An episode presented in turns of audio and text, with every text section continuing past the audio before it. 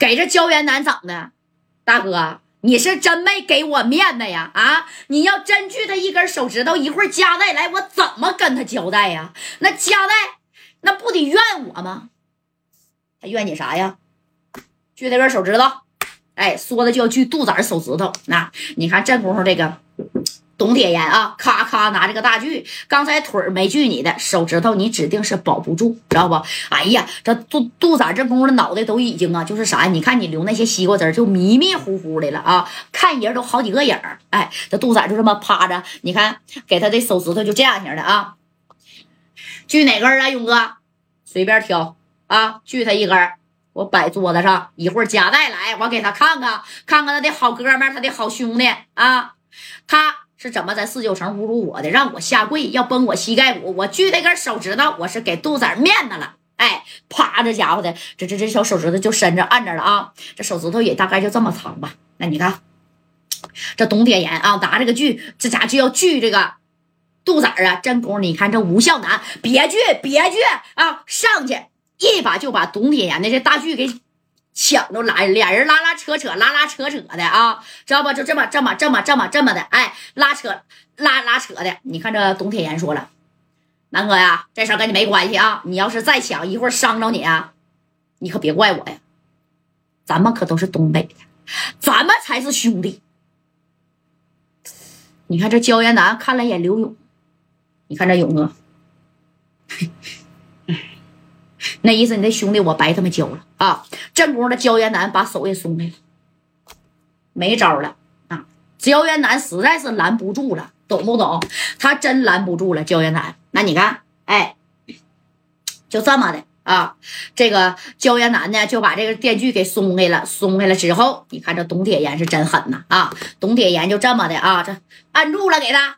肚子迷了马虎了，都完全已经听不太清他们说啥话了。这电锯滋滋滋在耳朵边响，他肚子是有这个感知的。你看这马三儿，马三儿恨不得有个桌子钻在桌子底下，马三儿也不敢说话了。那白小孩他们能说啥呀？啊，你都是被刘勇都给制服了。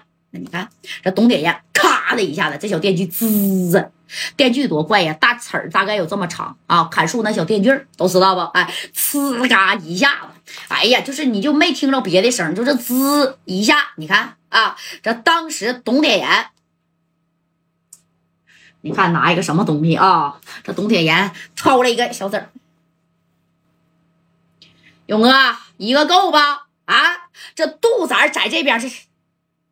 都已经没有啥太大的感知了，因为他这两两个胳膊都已经被铁钉子穿透了。刚才又掉了半天啊，整个人都属于半虚脱的状态了，就感觉到疼，但是不知道哪儿疼啊，也不知道说他这个手指头那都是已经掉了。哎，你看这董铁岩拿这，勇哥呀，一个够不够？不够，我全给他锯了啊，留他两条腿儿，等着那个叫加代来的，咱再说。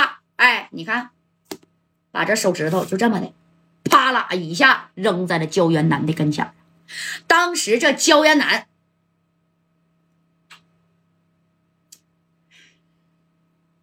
那焦元南能有啥招吧？焦元南就合计，早知道这样，我就我他妈就不来了啊！这咋还搭根手指头呢？你看这焦元南啊，瞅了瞅刘勇，勇哥呀，一会儿他妈这加代来了，你让我怎么跟他说呀？啊，你是真锯这手指头啊？啊？哎呀，你看这勇哥啊，拿着个小小快乐，没事坐下吧，兄弟啊！我都告诉你了，别给他求情，再求情，我锯他两根手指头，你信不信？哎，你看这吴敬明拿这个锯，咔咔的啊，就在这滋滋的，是不是？那你看焦元南一看呢，刘勇这样型的，那是彻底不敢吱声的。你再吱声，还得锯你手指头啊！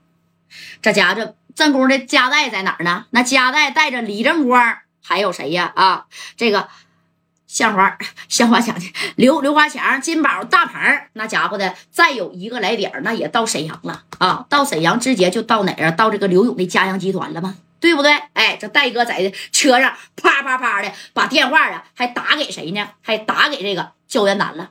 懂没懂？哎，啪就支过去了。他打刘勇，刘刘勇压根都不接了。哎，你看这焦元南这电话响了，这刘勇就这样式的。加代吧，接吧。啊，接吧，告诉贾代，他这兄弟呀，掉个手指头，现在呢，在我这里呢。啊，接吧，赶紧接，哎，知道吧？赶紧接。你看这江元南拿着个电话，他不知道怎么跟加代说。你说我来帮你忙来了，但是杜仔掉了个手指头啊！我要是不帮你忙，也许杜仔这手指头还掉不了。就是勇哥生气了啊！你帮加代不站在我这一边啊？嘣嘣嘣的打了两遍呢。这杜这个谁呀？焦元南才把这电话啪给接起来了。大哥呀，那个元南呐。你到没到刘勇那儿啊？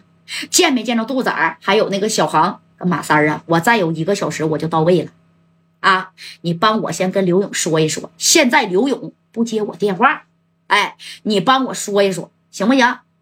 一会儿啊，我马上就到了，我是带着米儿来的啊，而且我也带了个大礼物，哎，我指定呢能让刘勇消气儿，你跟他说一下子，对吧？我家代呀，办事儿指定不带差的。你看戴哥在在这头还以为他这哥仨没事呢。你看焦元南，戴哥那个活着呢，仨人都有气儿啊，都活着呢。